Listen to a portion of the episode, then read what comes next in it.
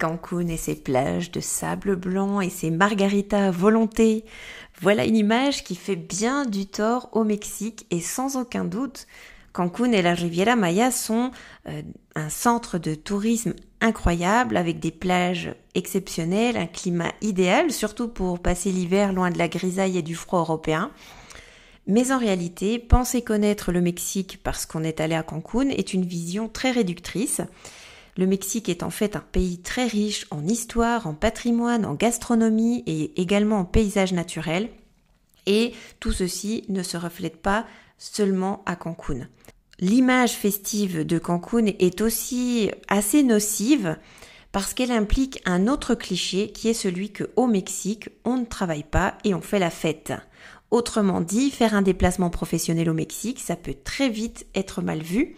Et c'est bien pourquoi, eh bien, je suis ici avec ce podcast pour vous donner des éléments concrets et vous démontrer que le Mexique, c'est bien plus que les images erronées qu'on en a. C'est un pays fascinant et pour ceux qui souhaitent mieux euh, le connaître et le visiter, euh, il y a euh, beaucoup de choses à voir. C'est aussi un pays avec un énorme potentiel de développement dans plusieurs secteurs. Et je vous invite à consulter les fiches marché de mes collègues de Business France pour voir toutes les opportunités de développement, euh, que ce soit en termes de santé, de cosmétiques, d'aéronautique et bien d'autres. Et puis pour ma part, eh bien je souhaite aussi vous démontrer le potentiel des voyageurs mexicains pour la France. Et je détaillerai le profil de ces voyageurs dans un autre épisode, mais pour l'heure, faisons tomber les masques et faisons tomber les clichés sur le Mexique. Je pense que la première image qu'on a en tête quand on pense au Mexique, c'est celle d'un homme avec un grand chapeau qui dort à côté d'un cactus et éventuellement qui a une bouteille de tequila à la main ou pas très loin. Et ce que je peux vous dire, c'est que en 14 ans, je n'ai jamais vu une telle scène et même pas à Cancun.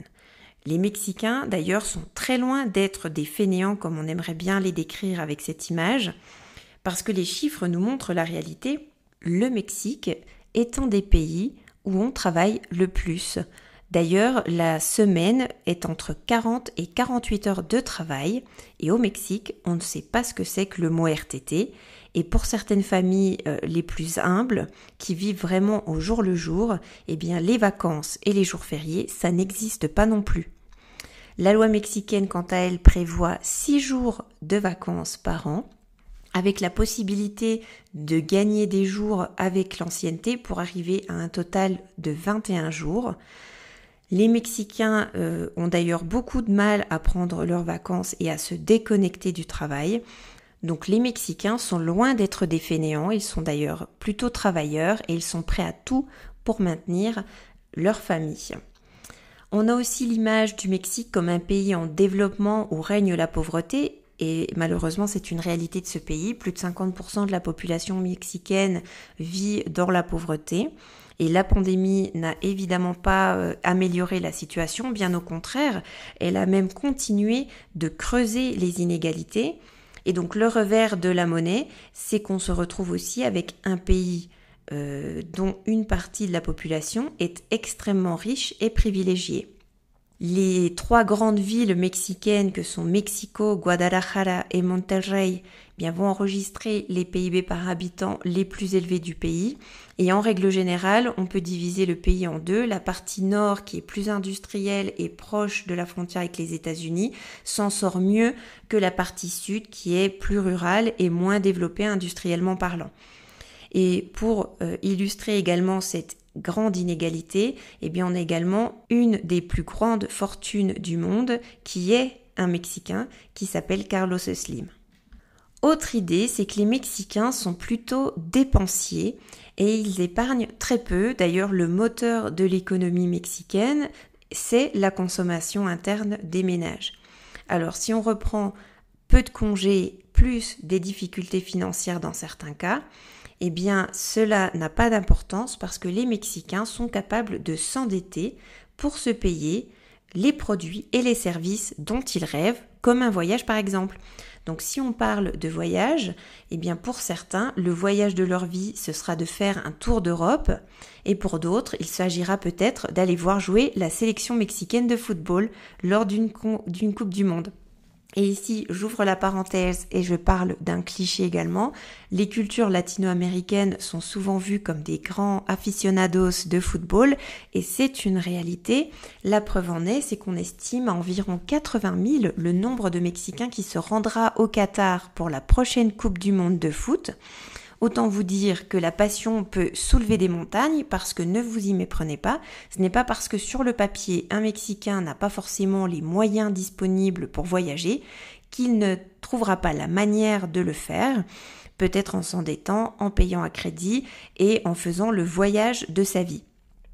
Le Mexique possède donc plusieurs facettes. On a d'un côté une classe moyenne qui est prête à tout pour réaliser un rêve, et dans, notre cas concret, eh bien le rêve de faire un voyage en Europe ou de faire un voyage pour aller voir jouer euh, sa sélection de son équipe de football.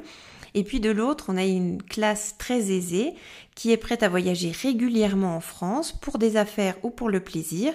Et d'ailleurs, les voyageurs mexicains sont plutôt des repeaters qui viennent et qui reviennent, qui sont aussi assez fidèles, mais cette fidélité se gagne avec le temps et avec une relation de confiance et d'amitié.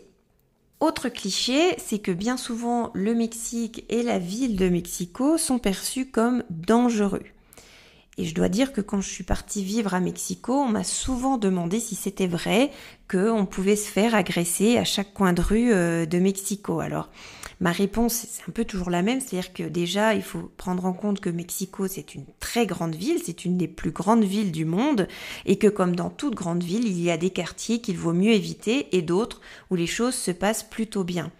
Toutefois, euh, je ne vais pas mentir et vous dire que le Mexique est un pays euh, tranquille et paisible parce que ce n'est pas vrai. C'est un pays qui souffre énormément de la corruption et du narcotrafic. Mais cela n'empêche pas les gens de vivre.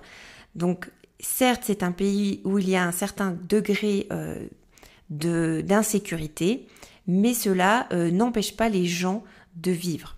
Et face à cette violence et ces difficultés euh, qu'ils vivent au quotidien, les Mexicains ont d'ailleurs développé une certaine forme de résilience pour pouvoir continuer à, faire les choses qu'ils ont envie de faire et à avancer. Et en période de crise, eh bien la clientèle mexicaine devient une clientèle très intéressante parce que justement grâce à cette capacité d'adaptation constante aux aléas de la vie, eh bien c'est une clientèle qui, malgré les crises, va pouvoir être euh, capable de reprendre assez vite ses habitudes et de reconsommer à nouveau rapidement. Et pendant la pandémie, et si on parle de tourisme, les chiffres des arrivées et des réservations aériennes montrent bien que les clients mexicains ont été parmi les premières clientèles long courrier à avoir repris les voyages en France dès que les conditions sanitaires l'ont permis.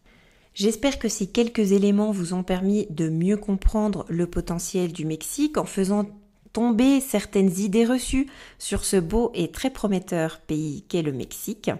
Si vous avez envie d'en savoir plus sur les voyageurs mexicains, qui sont-ils et que recherchent-ils Eh bien, je vous donne rendez-vous dans le prochain épisode de ce podcast consacré à mieux connaître le Mexique et les Mexicains.